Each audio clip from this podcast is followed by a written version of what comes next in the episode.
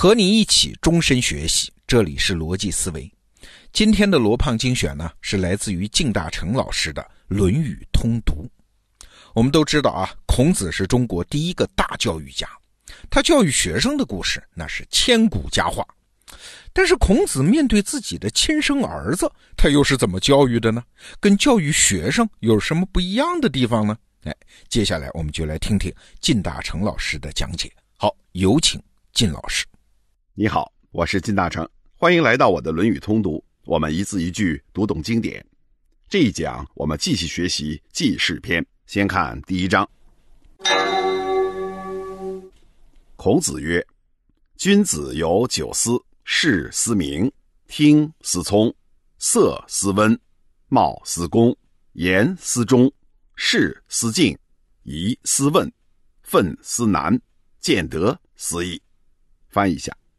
孔子说：“君子有九种要上心的地方，看的时候要明察，听的时候要灵敏，容色要注意温和，举止要注意恭敬，讲话的时候呢要注意忠诚，办事儿要注意谨慎，遇到疑问呢要留意询问，愤怒发火时要当心后患，见到利益要想着道义。”这又是以数目字起兴展开的论述。前面咱们学过，曾子说。五日三省吾身，这里啊，孔子讲的更为细致入微、全面丰富。三省还不够，君子对自己啊要有九个方面的省察反思内容。君子有九思，这是把人的言行举止方方面面都考虑到了，几乎没有遗漏。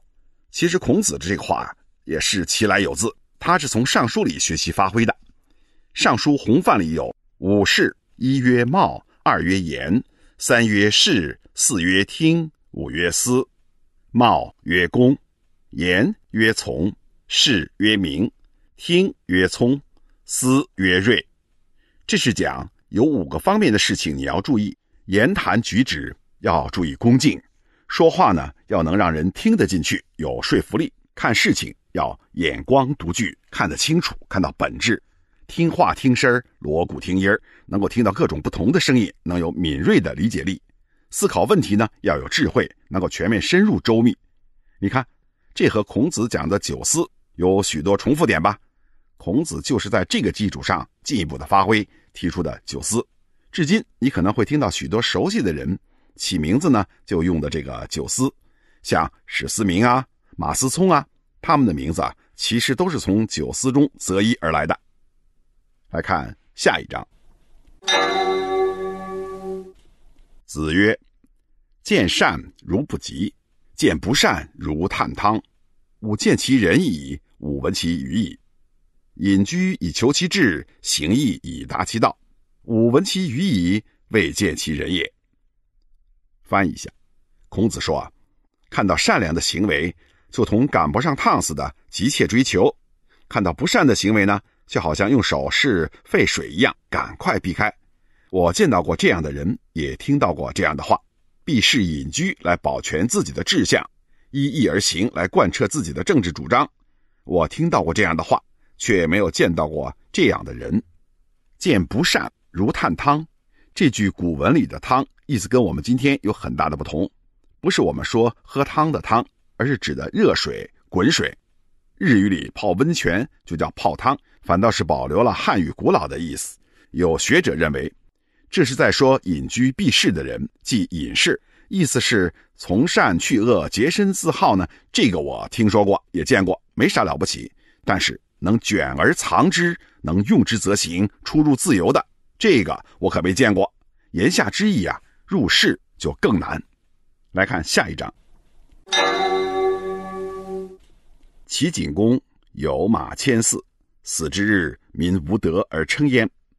伯夷叔齐饿死于首阳之下，民到于今称之，其斯之谓于？翻译一下：齐景公纵然有马四千匹，到死的时候，老百姓没有觉得他有什么值得称颂的。伯夷叔齐饿死在首阳山下，老百姓啊，直到今天还在称颂他们，说的就是这个意思吧？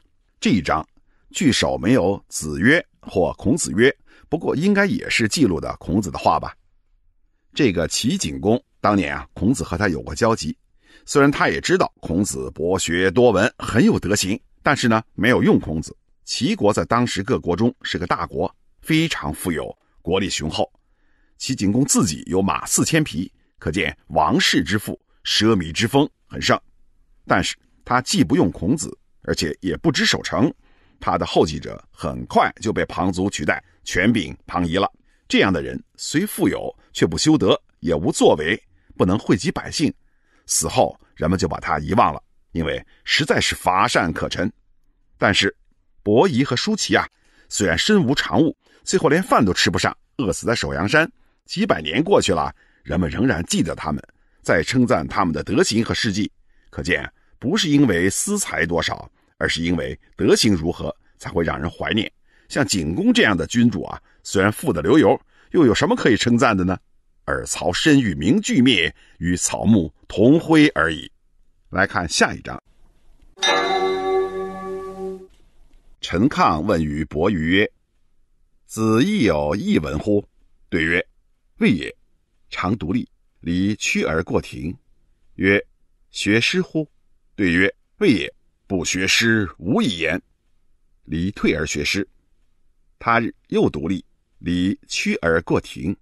曰：学礼乎？对曰：未也。不学礼，无以立。礼退而学礼，闻思二者。陈亢退而喜曰：问一得三，闻诗，闻礼，又闻君子之远其子也。来翻译一下。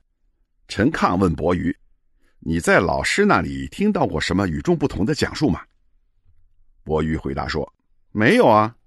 有一次，他独自站在庭中。我恭敬的快步从亭里走过啊，他突然问我学《诗经》了吗？我回答说没有。他说不学诗就没法讲话。我回去就学诗了。又有一天，他独自站在亭中，我恭敬的快步从亭里走过，他突然又问我学礼了吗？我回答说没有。他说不学礼就无法立身，我就回去学礼。我就听到过这么两件事儿。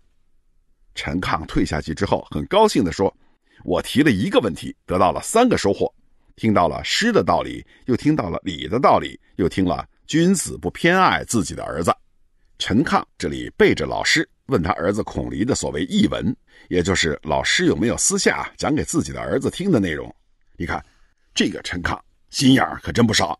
他从常情推理啊，认为父子血缘关系，感情肯定要超过一般的师生关系。闹不好有什么绝学秘籍不向外公开教授，而私相授予自己的儿子。孔子的儿子孔离，他哪知道陈亢的心思？他老实坦诚，问什么就答什么。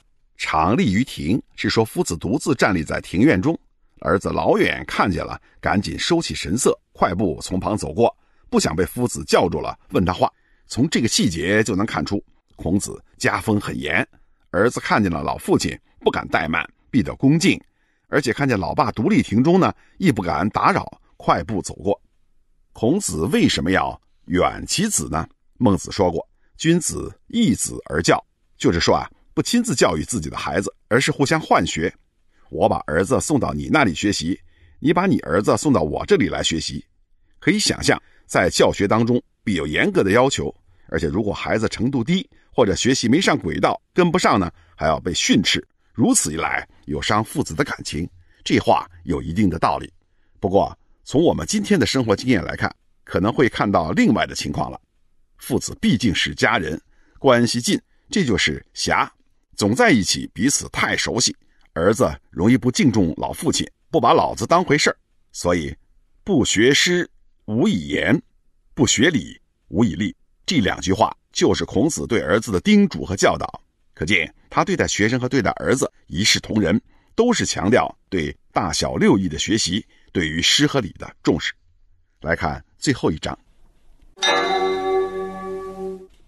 邦君之妻，君称之曰夫人；夫人自称曰小童，邦人称之曰君夫人。称助一邦曰寡小君，一帮人称之亦曰君夫人。翻译一下。国君的妻子，国君称她为夫人，夫人自称为小童，本国人称她为君夫人，对外国人则称她为寡小君，而外国人也称她为君夫人。这里是讲称谓名这套称谓啊，当然也是有规矩的，这是周礼的内容之一。名不正则言不顺吗？称谓就属于名的内容之一了。今天我们还用妻子这个词，但在外边说起她来该怎么称呼呢？像我这个年纪的人呢，会说我爱人。爱人这个称号啊，起得很晚，应该是民国后才兴起来了。其实啊，它是从英语的 lover 翻译过来的。lover 的原意啊是情人，所以在某种意义上呢，它是一种文化的误读，是个误用。随着社会生活的变化，汉语中的许多称谓名字也跟着发生了变化。这个过程仍在进行时。你注意，文化变迁中不光是名，我们日常生活中发生了各种各样的文化形式的变化。今天啊，你随便扫一眼周围，就会发现周围的人穿着形形色色的服装。不光是欧洲国家的西服进入我们的生活，几乎全世界各地的不同服装时装潮流都涌入了中国，而且是在不同的生活环境中被运用。服装就像我们生活中的许多名实关系称谓一样，也发生了巨大的变化。文化始终是变化流动的。到这里呢，记事篇我们就全部学完了。给你留个思考题：你也许见过现代人穿所谓的汉服吧？你是怎么看待这种潮流呢？欢迎在留言区写下你的想法。记事篇涉及到的成语，我也给你整理好，放在文稿区了，可以去看一下。好，内容听完了，我是罗胖。靳大成老师的工作单位啊，是中国社科院文学研究所。哎，著名的钱钟书先生当年也在这个所工作。那靳老师开设的这门课《论语通读》分成上下两部，总共是一百讲。那目的呢，就是把《论语》这部经典，中国人每个人都该读一遍的经典，从第一个字儿到最后一个字儿，一句不落的给你讲一遍。我知道的，你早就希望有这么个机会，能把《论语》从头到尾一字不落的了解一遍啊！最好还有一个高手，一边解释，一边结合自己的理解讲给你听。那这门课就是为你打造的。好，现在您要是访问咱们得到 APP 首页的人文社科学院，或者是打开这期节目的文稿，就可以看到靳大成《论语通读》这门课，推荐你加入学习。好，逻辑思维，咱们明天见。